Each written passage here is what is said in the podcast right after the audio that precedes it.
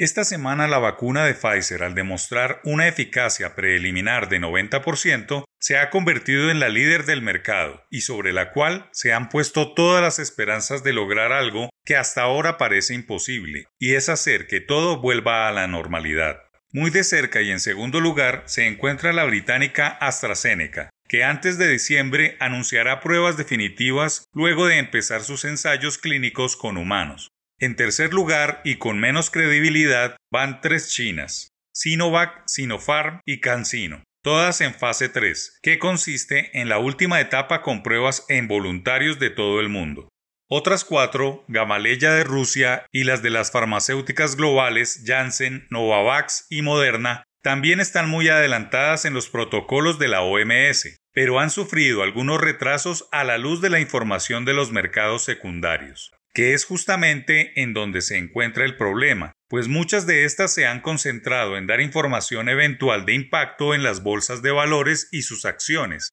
pero no han alcanzado puntos disruptivos en los laboratorios científicos. Hay medio centenar de proyectos científicos en varios países con apoyo del sector productivo que se hallan inmersos en una carrera desenfrenada por encontrar la vacuna contra el coronavirus. Algunos, como debe ser, por humilde beneficio de la humanidad, pero otros para recoger dinero de gobiernos y hacer negocios con la desesperación de las sociedades. Es una suerte de búsqueda de la piedra filosofal, que cambiará la historia reciente y tendrá muchas utilidades para quienes la consigan. De momento, hay un puñado de empresas bien intencionadas, pero otras claramente son especuladoras bursátiles o corporaciones estatales con otras motivaciones de carácter político para generar populismos nacionalistas, en una carrera que claramente está poniendo a prueba el desarrollo sanitario o científico de multinacionales y países, y también su capacidad de reacción a un problema que está advertido pero nadie preparado.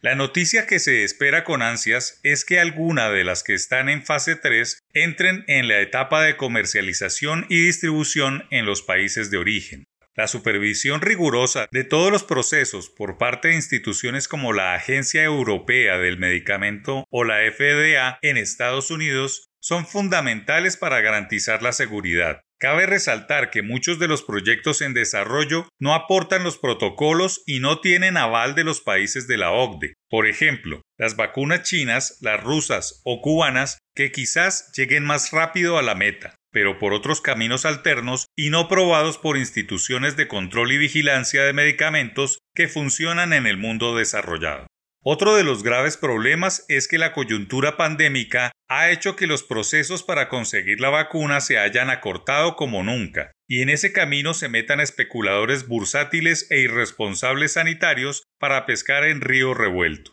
Hay casi 200 compañías que están haciendo pruebas preclínicas e investigando en animales o con humanos de manera indiscriminada. La carrera por la vacuna es más que loable, pero no puede convertirse en especulación bursátil ni mucho menos en propaganda de países totalitarios. Ojalá todo llegue pronto pero seguro.